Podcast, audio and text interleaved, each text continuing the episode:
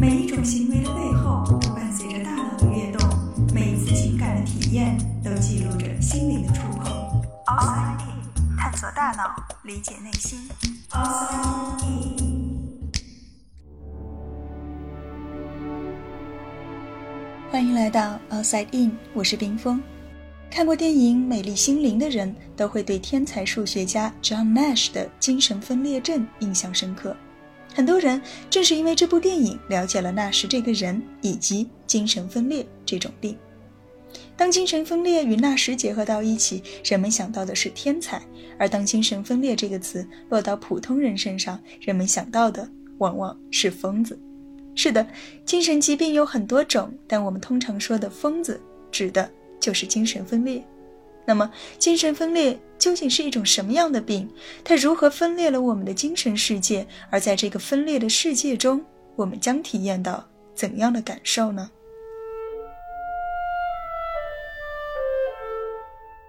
精神分裂症的英文叫做 schizophrenia，它的前半部分 schizo 在希腊语中指的是 split，也就是分裂的意思，而后半部分 phrenia 指的是 mind，也就是心灵。大家可能有过这样的经历：有时候我们的大脑中会出现一个小人，他会和我们来说话，可能是提醒我们要去做一件什么事情，又或者是安慰自己、劝导自己。尽管我们可能时常会有这样的内部对话，但我们知道这个声音其实是来自我们自己的大脑。可是，如果有一天我们分不清楚声音的来源，把自己脑袋里的小人当做了真实存在于这个世界上的人，那么我们就很可能陷入了精神分裂症。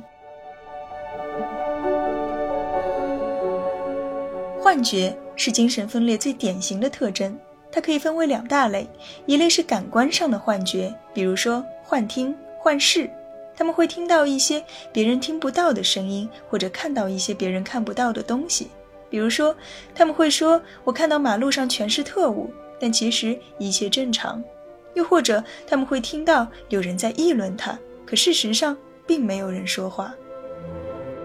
和幻视相比，幻听更为常见。那么，为什么他们会听到不存在的声音呢？这些声音究竟是从哪里来的呢？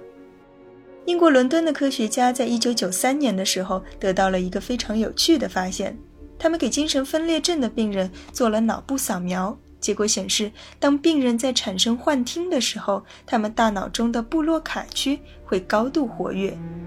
布洛卡区被认为是我们大脑中负责语言生产的地方，也就是我们在说话、在遣词造句的时候，主要靠的就是它。可它并不负责语言的理解，那是另外一个区域，叫做维尼克区所负责的。那么问题就来了，通常我们在听别人说话的时候，用的都是负责语言理解的维尼克区。为什么精神分裂症病人在出现幻听的时候，用的却是布罗卡区呢？于是研究者们推断，他们听到的内容其实并非来自外界，而是产生于他们自己的大脑。换句话说，在出现幻听的时候，其实是他们自己在对自己说话。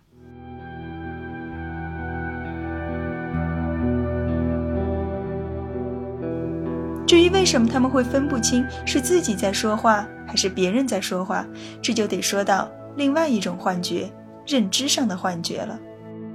如果你和一个精神分裂症的患者交谈，你会发现他们的世界让你感觉很荒谬。他们会相信自己是被迫的在为一个秘密组织工作，或者相信小松鼠是外星人派到地球上来进行考察的。对他们来说，这并不是单纯的想象。而是千真万确的。不过，和电影中表现不同的是，在现实生活中，他们并不会看到自己幻想出来的实体。也就是说，他们其实并不能真正的用眼睛看到那个幻想中的人和物，但他们确信它就在那儿。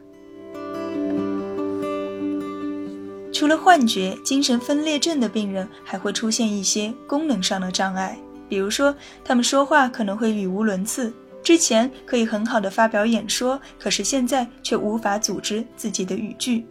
他们可能也会出现没有办法集中注意力，或者对各种活动都失去了兴趣，没有办法坚持做某件事情。另外，还可能会伴随有快感的缺失、情感的冷漠，会出现一些不恰当的行为或者反应，比如明明在看一部非常悲伤的电影，他们却可以哈哈大笑起来。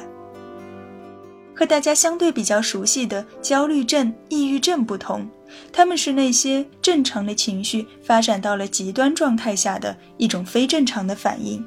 比如焦虑，人人都会有，可是过度焦虑那就是病了。而精神分裂通常不是程度上的区别，而是有和没有的差别。他们会感知到一些别人感知不到的东西，最典型的就是幻觉。而其他的一些行为上的反应，其实都是基于幻觉的基础上发展出来的。从某种意义上说，这些反应本身都是正常的。如果你总是听到一些莫名其妙的声音，你也会没有办法集中注意力。如果你经常觉得有人要抓你，你肯定也会疑神疑鬼，躲在家里不出去。所有古怪的行为背后，其实都是合乎逻辑的正常反应。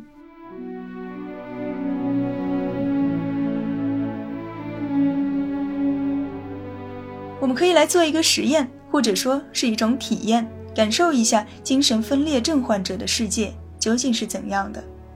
实验需要三个人，你再加上另外两个朋友，你将和其中的一个朋友进行正常的交谈，而另外一个朋友则会通过一个纸筒在你的耳边悄悄地说一些与你们话题相关的，却是你不爱听的话。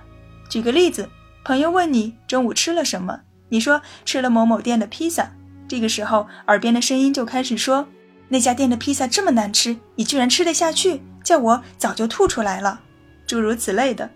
你的任务是尽可能的不受耳边那个讨厌的声音的干扰，正常的与你的朋友进行交谈。你可以看一下自己能够持续对话多久，而结束之后，你也可以问一问与你交谈的那位朋友，他是什么样的感受。或许你就会瞬间明白精神分裂症是一种怎样的体验，以及在别人眼中精神分裂症患者又是怎样的表现。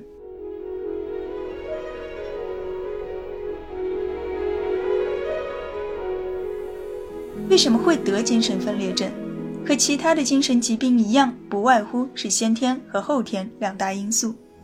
数据显示，如果是同卵双胞胎，一方患有精神分裂症的话，那么另一方得病的几率将近百分之五十；而异卵双胞胎的话是百分之十七。如果父母中有一方有精神分裂症，那么孩子得病的几率在百分之十三左右，并且有研究显示，父母的症状越严重。孩子得病的几率也会越高，甚至还有研究表明，如果家庭成员中有精神分裂症患者，那么你得其他精神疾病的风险也会比别人高。除了先天因素，后天的环境也很重要。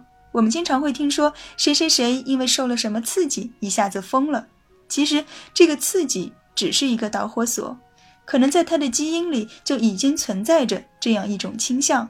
而这个倾向会导致他形成某种认知偏差，比如别人一句很正常的话，在他听来却很容易往坏的方面去解读。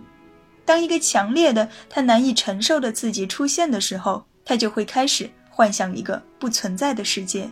而如果这个刺激始终没有出现，或者始终没有强烈到突破他的阈值，那么他可能就不会发病。你可能会觉得他比别人更敏感一些，但不至于会认为他疯了。而遗传的影响只在于他可能比别人更敏感，以及他的阈值可能比别人更低一些。在大脑层面上，精神分裂或许和大脑中的多巴胺系统过于活跃有关，但也有研究认为是因为前额叶中的多巴胺受体缺乏刺激导致的，还有说它和谷氨酸活动的改变有关。总之，目前还没有一个公认的说法。而在治疗上，有时我们会采用一些精神安定类的药物，可以让精神分裂症患者的大脑平静下来，从而抑制幻觉的产生。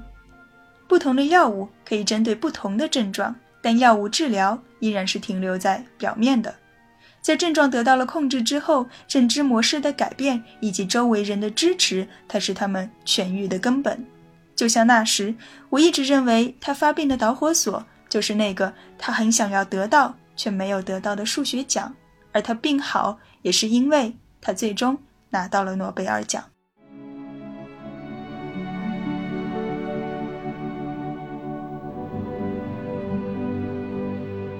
有人说，疯子和天才只有一线之隔，精神分裂症的人大多智商都很高。也许在电影中我们看到的的确是这样，可是，在现实生活中，有许多病人，他们就是普普通通的。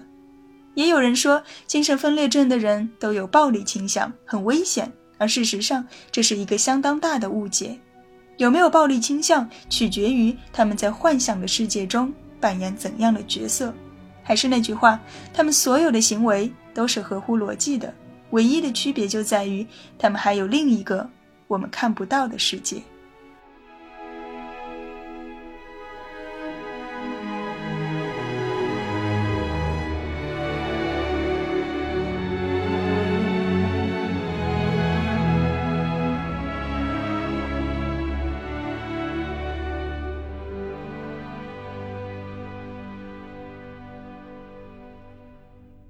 探索大脑，理解内心。Outside in。